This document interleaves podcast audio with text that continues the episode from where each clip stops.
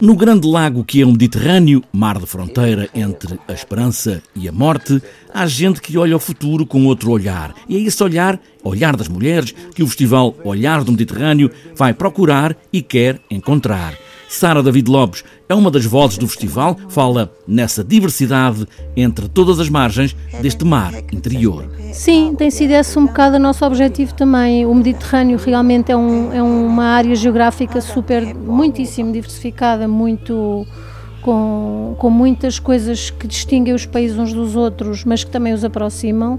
E, e é uma tem, tem, sido interessante constatar que as preocupações são muito transversais do lado de lá e do lado de cá do Mediterrâneo, na margem sul e na margem norte, e também na zona mais oriental do Mediterrâneo. E, e por isso achamos que faz sentido, é um, temos tanta, tanta coisa para trabalhar aqui neste Mediterrâneo. Mulheres realizadoras, mas também mulheres que possam estar nas equipas, é um lugar para mulheres desta geografia em cinema. Por causa do feriado a 1, o festival começa hoje, mas a abertura oficial é só amanhã, quinta-feira. Mas já hoje há a exibição de um filme que é candidato aos Oscars pela Eslováquia com a realizadora em Lisboa.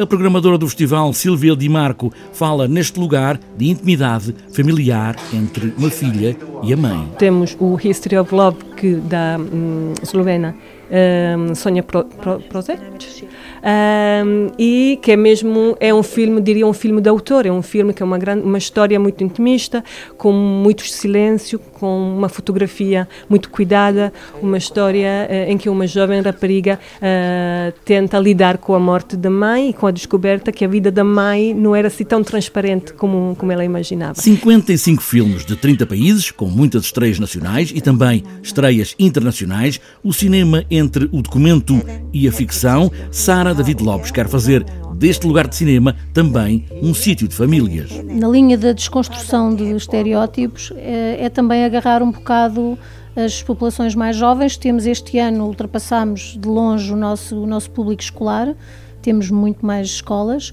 e vamos ter uma sessão especial, já, já é habitual, no domingo às duas e meia, com os filmes que escolhemos para as famílias. As mulheres, e como elas fazem cinema, pode ser em qualquer lugar da equipa, de realizadora a tudo o que for, esse trabalho de equipa que é fazer cinema.